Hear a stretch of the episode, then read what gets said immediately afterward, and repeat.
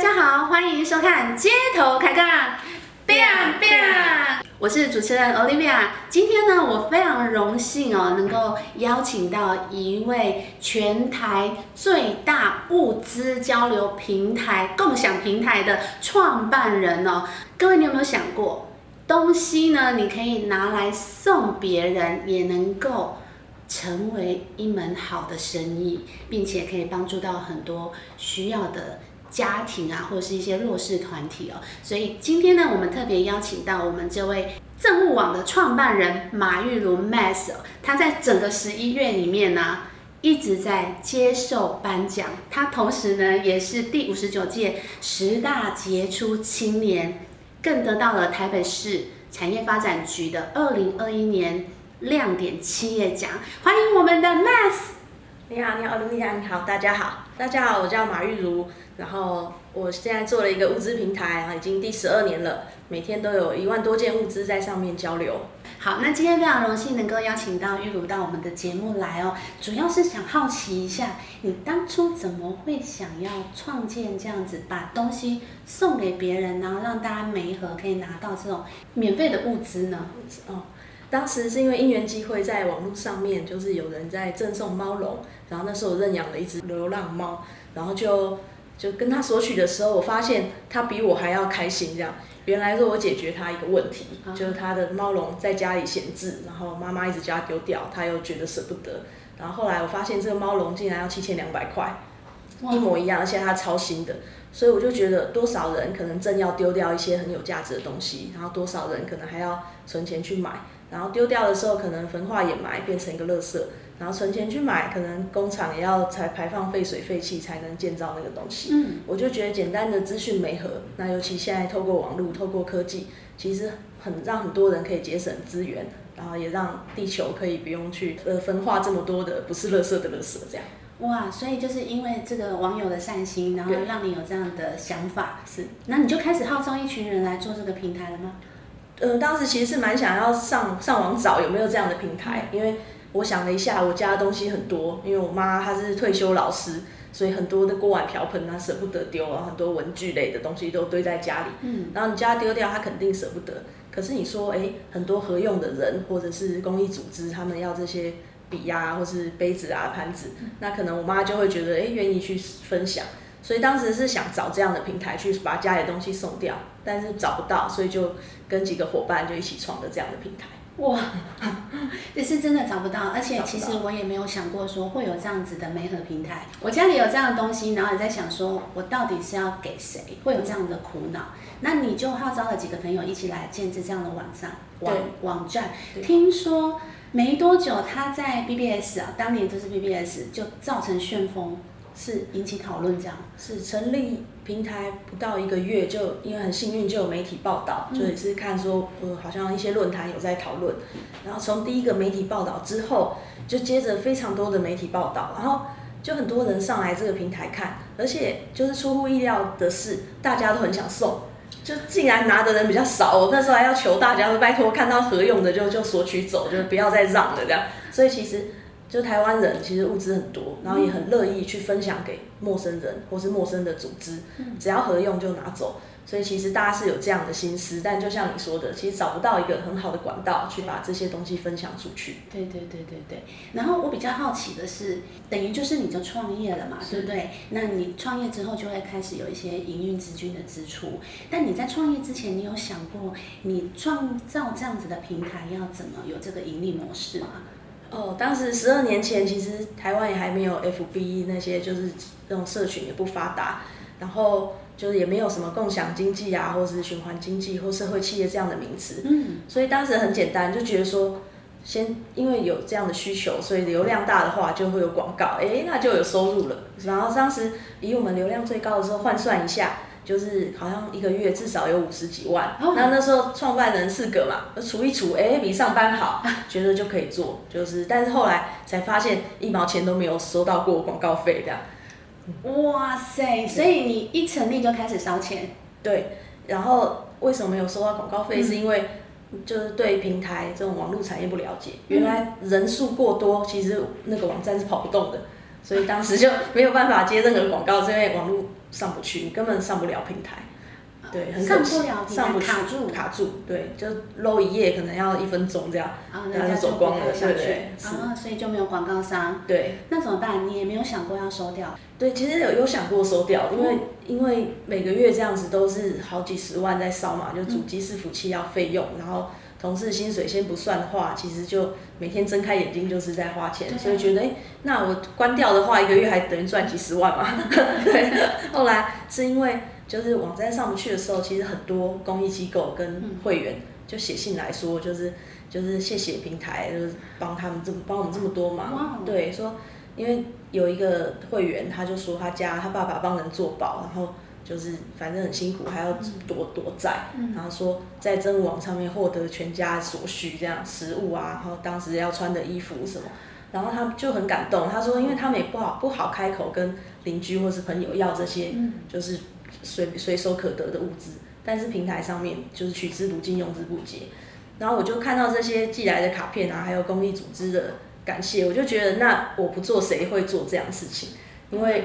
它是一个如果初期没有办法看到获获利就不做的话，我觉得很可惜，所以就跟同事咬着牙还是继续做下去这样。哇，那真的是一个善心的这种善意的回复，然后让你坚持下去。不过现实还是很真实的哦，所以你们经历多长的时间这样子没有收入？我们平台成立十二年，然后有总共有七年的时间，我跟我的伙伴都全职，而且没有领薪水。那我想好奇一下哦，因为公司还是继续经营嘛，继续对美合，那继续开会。那你们开会的时候都在做？都在说下礼拜轮到谁去打工，哦，真的，没有啊，就是说这怎么办啊？大家也是会很，就是想很破头对对，会零星有一些企业合作，但是是比较难去指引整个的开销，蛮辛苦的，嗯就是也很不像一个健全的公司啊。嗯可是就觉得说这样既然是一件好事，那我们就先做做看，总是有办法让它变成一个获利永续的事业。当时就撑下来这样。了解了解。那你有去寻求什么样的资源，或者是大家有触发出什么样的 idea，让它可以再再度升级或者是翻身吗？因为你还是需要钱啊。是是，就也是很幸运，然后发现做的时候就有越来越多这样的，等于有一些想法说怎么样把这个东西变成一个可以赚钱的事业，让大家都可以做好事又赚钱，嗯这样才比较合理嘛。对因为自己自己本身也要永续，你才能去协助别人啊，才能帮助社会。对，所以后来就是有一些也是很幸运进去一些创业者的组织，然后就得到很多这样的资讯，怎么样经营公司。哦，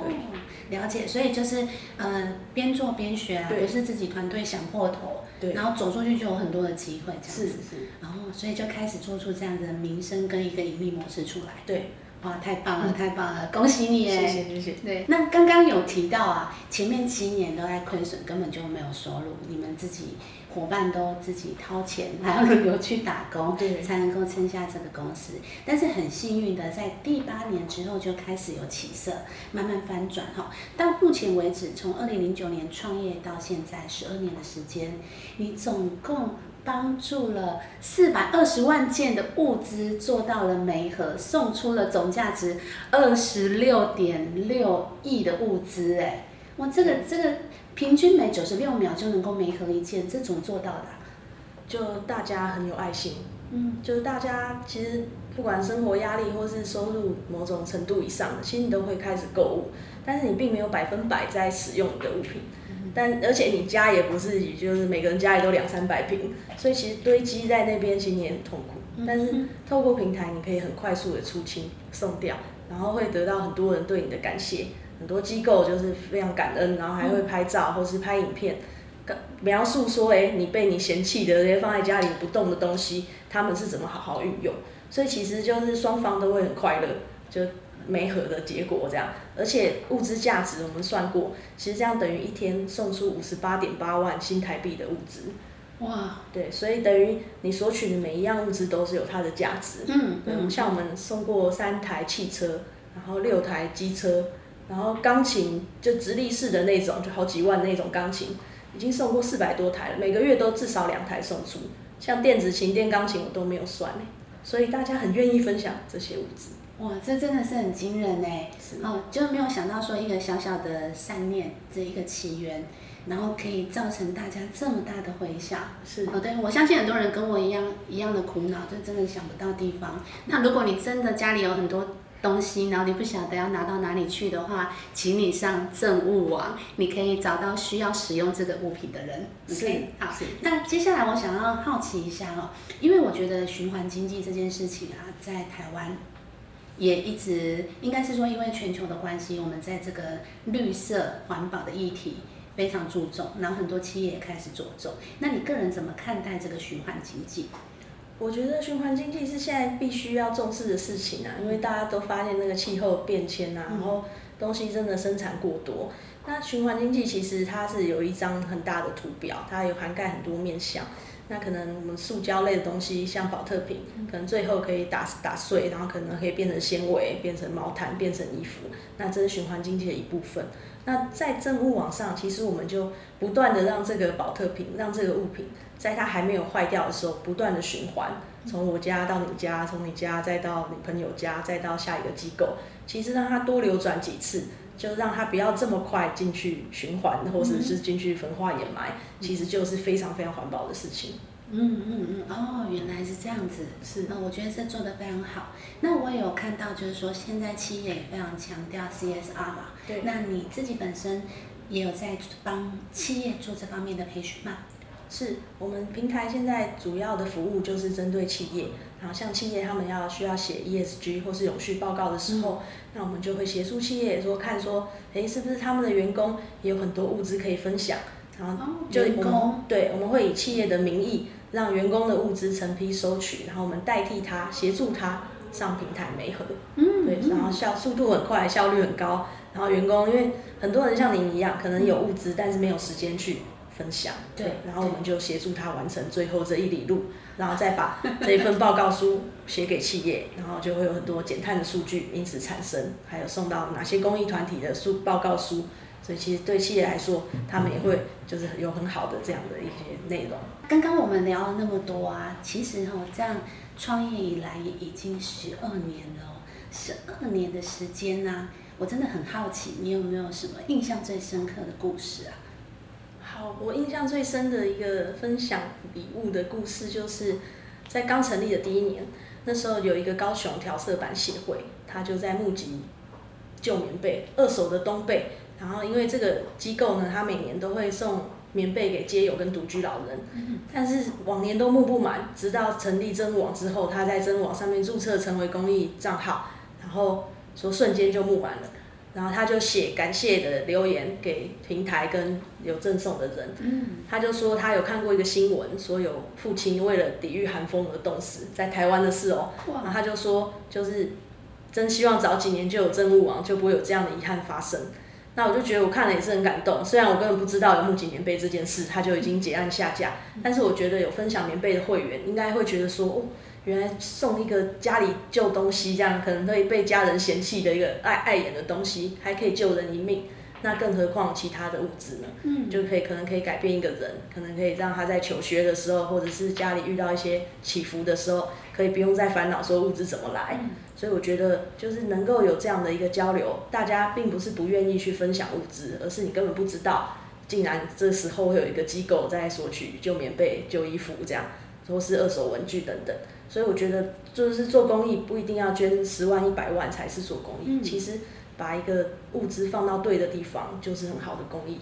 哇，谢谢妹子。然后你刚刚的分享让我很惊艳，就是因为其实我从来没有想过说，你让物资网的这个共享平台可以获这么大的一个意义。我觉得它赋予人一个很深层的意义，它不是只有物质的交流而已，因为有些人对他来讲是救命。是救命啊！是非常非常好呗。是有一个单亲妈妈，她还在平台上面索取一件裙子。她说，因为她她是虔诚的基督徒，然后那时候因为刚好离婚，然后又要照顾小孩，所以就没有办法去教会，没有体面的衣服可以去教会，所以她就索取一件裙子。她说她已经过了好几年，她还留着那件裙子，因为她现在也过得不错，也在当中介，这样收入还不错。她说就是竟然有当年有陌生的人给她这样的衣服，让她可以去教会，对她影响很大。所以你看，只是一件裙子，可能我们家衣柜都好几件。对对对，就你就却可以帮助一个人。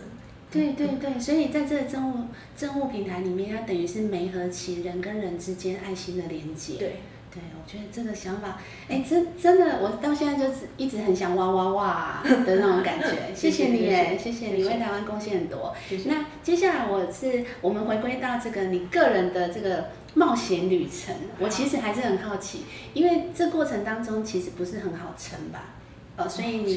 对，所以你心里都是怎么告诉自己的，或者是有什么样的人给予你支持，让你愿意继续这样子坚持下去？就我觉得创业本来就要你要非常非常的乐观，就你会觉得对明天会更好，对不对？就是黎明快要到了这样子，黎明前总是最黑暗的，你要这样说服自己。那我觉得我幸运是我有很多伙伴啊，所以我觉得如果要创业的朋友要先找到真的很好的伙伴，因为每个人都会有低潮的时候，但是伙伴就彼此互相加油打气，然后大家的能力不一样，所以组合起来的时候就会可以接长补短。我觉得就是找到好的伙伴，然后坚持自己做的事情。如果它是一件好事，你继续做下去就会得到很多帮助。我觉得是这样子。嗯嗯嗯，好，谢谢你的分享。那在企业方面呢？因为现在也非常的活络哈，也帮助很多企业协助他们做一些公益的事项，对吗？这也是你们其中的一个，应该是说服务。对，嗯，是。那这是怎么运作呢？是。就是企，我们会先去企业，然后可能带一个讲教育训练的讲座，就是告诉企业以及他的员工或是他的 VIP 客户，告诉他们说，诶，为什么物资要分享？分享对我个人或是对企业有什么样好处？那其实就是赚空间、赚人员、赚福气。那企业的员工如果没有时间这么做，那我们就帮他做。虽然我也很鼓励说，诶，大家都可以自己上政务网平台去交流，自己体会那个感觉。但是有时候忙啊、加班呢，什么的，下班这么晚了，如果你没有时间的话，其实也可以给我们来服务。就我们会协助企业针对他的目标客户、他的 VIP 客户，或是企业的员工，我们会协助他，让他的物资做更好的运用。嗯嗯，那你印象中这个企业真的清出来的物资可以有多少？哦，非常多，非常多，而且企业的员工仿佛都在等待这一刻一样。我们有一个那个我们在跟富邦合作的时候，他们有一个员工。就是带了带了七十六本童书，就童书绘本就很新，七十六本。他说小孩已经高中了，是，但是童书还放在家里，但是新新的你其实舍不得丢，然后放着，然后可能等到那种有生小孩的家长，那些家长说我要自己挑自己买啊，对不对？对，所以他就放到现在，然后就透过平台送给好几间公益组织，嗯，然后也有像延华在跟我们合作代征服务的时候，有员工带了满桌子哇，超多的那个。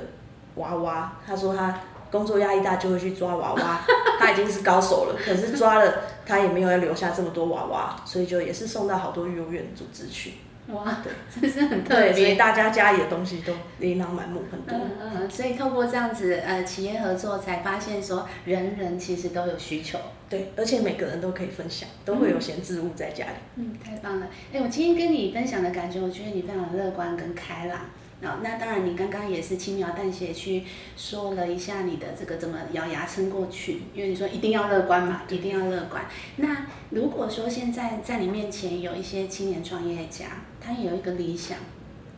你觉得他需要具备什么样的能力？然后还有他的心理素质要怎么去培养？你有没有什么建议？是。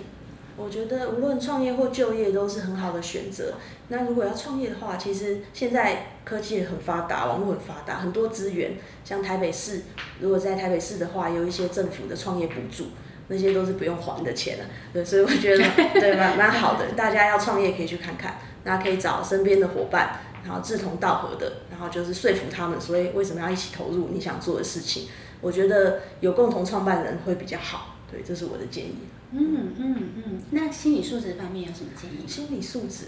就是要真的是 比较 比较不要听别人讲的话，这样就是因为一定很多人叫你放弃啊，叫你是找工作啊，考公务员，就可能要创业要成功，通常就我认识的创业朋友们都是不太听别人讲话的那种，所以要有这个素质，可能你就可以创业成功。这个是非常好的建议，谢谢你。那目前政务网在全台已经有一定的规模了，对吗？那你？对政务网未来的发展有什么样的目标跟规划？呃，我希望这个由台湾起的这个平台，这样的一个软体公司，能够推广到国际。因为很幸运，这两年也得到了两个亚洲的大奖，以及一个世界性的大奖。所以在国外领奖的时候，其实也有很多像美国、像日本，然后像马来西亚的朋友，就会说：“哎，怎么真网不开到国外去？这样去也开到他们的国家。”我才发现说，其实物资过剩是全世界各大城市的问题。所以我也很希望说，能够代表台湾，就是让这样的一个服务性的平台，这么好的一个平台，能够推广到国际。嗯嗯嗯嗯，哇，这真的是祝福你，应该已经迈开这条路了，对吧？快了，快了，快了，快了，快了。好，那今天非常高兴能够采访到我们的 Mass，为我们提供了很多，呃，我觉得有点超乎我想象的。这种媒合上面的故事，然后原来有那么多企业其实都已经投身在这里面了。所以，如果亲爱的朋友们，你的企业或者是你自己本身有这个需要的话，你可以搜寻政务网，或是直接跟他们做联系。欢迎你可以上这个政务网，然后我们一起来做这个分享减碳行动。今天的街头抬杠就到这边，然后非常欢迎大家的收看，希望今天的节目内容对你有一些帮助。我们街头抬杠，下次见。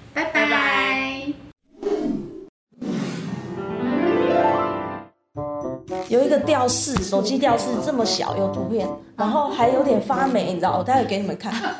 竟然送出去，然后还有玻璃纸，哎，就是小时候做灯笼的那种 几片玻璃纸。我说你不准刊登，送掉。然后最扯的有一个光碟片的那种单张的，就是小以前不是有那种 CD 光碟？对对对，单张的，然后上面还用原子笔写了本来放的那片光碟的歌名。